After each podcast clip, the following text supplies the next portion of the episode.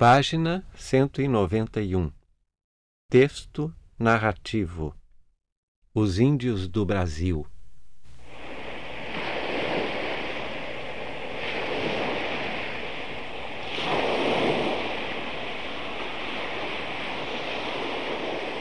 Quando, em 1500, Pedro Álvares Cabral, descobridor do Brasil, chegou às praias do que agora é a Bahia, havia cinco milhões de índios na área, que depois se transformou no Brasil. Hoje, há 270 mil índios, pouco mais de 5% da população original. Várias foram as causas desta redução: mortes por doenças contagiosas, sarampo, tuberculose, varíola e gripe, por assassinatos, por suicídios, por confinamento e guerras tribais. Na época do descobrimento do Brasil, existiam quase 1.200 línguas indígenas. Hoje são 170, faladas por 206 grupos. No momento, a situação do índio brasileiro é crítica, mas já foi pior. No final dos anos 50, havia, no máximo, 100 mil índios.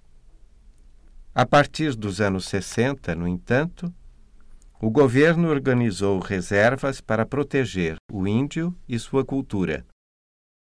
Hoje, essas reservas ocupam quase 11% do território brasileiro, uma área igual à área ocupada pela França e pela Inglaterra juntas. Apesar disso, muitos povos indígenas continuam desaparecendo. Qual o futuro dos índios brasileiros? O futuro deles depende do governo. Só a ação do governo vai impedir sua morte e a destruição de sua cultura. A febre do ouro, a exploração da madeira, a criação de fazendas extensas para a criação de gado e o desenvolvimento de cidades próximas às reservas são as maiores ameaças aos índios. Na busca do ouro, os garimpeiros invadem as reservas indígenas, perturbam seu habitat, a floresta, os rios e sua cultura.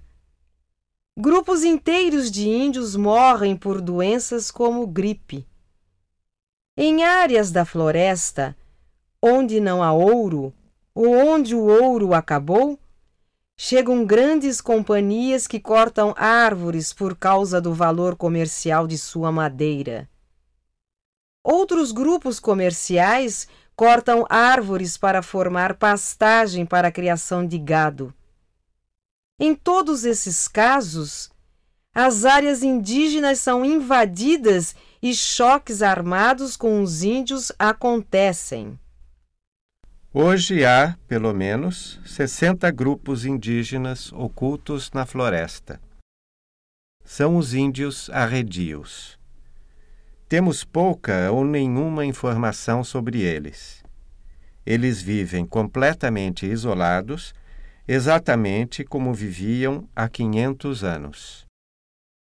Nenhum desses grupos tem contato com outro grupo indígena, resistindo com violência à invasão de suas terras. Quando perdem a luta, afastam-se para pontos ainda mais inacessíveis.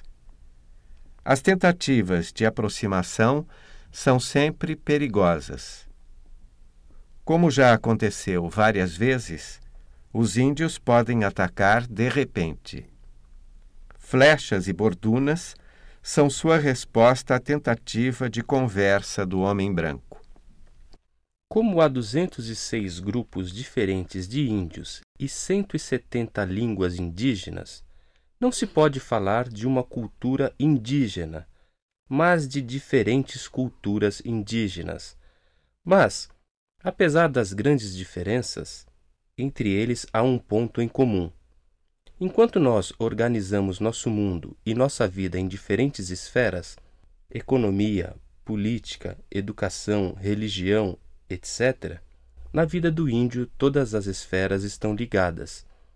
Assim, por exemplo, o corte de uma árvore tem implicações religiosas, sociais, políticas, econômicas, etc. O índio respeita a floresta. A posse da terra é coletiva e é determinada pelo seu uso. Os índios vivem em aldeamentos, geralmente de 30 a 100 pessoas. Há aldeamentos maiores, com 400 ou 500 pessoas. Na produção, há trabalho masculino e feminino. O homem caça, pesca e colhe o que foi plantado. A mulher cuida da plantação e cozinha. A produção, como vemos, depende do trabalho da família, mas depois é distribuída na comunidade. Ao contrário de nós, que queremos entender a realidade através da ciência, os índios explicam o sol, a chuva, o dia, a noite, a morte através de mitos. Os rituais.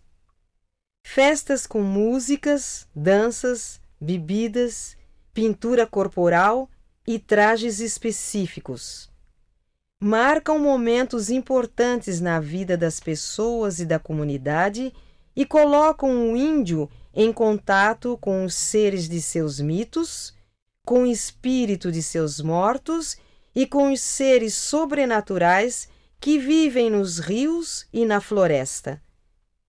A política atual do governo brasileiro defende a proteção do índio e a preservação de sua cultura.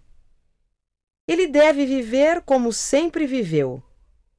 O homem civilizado pode aproximar-se dele mas deve respeitar sua cultura tão diferente da nossa.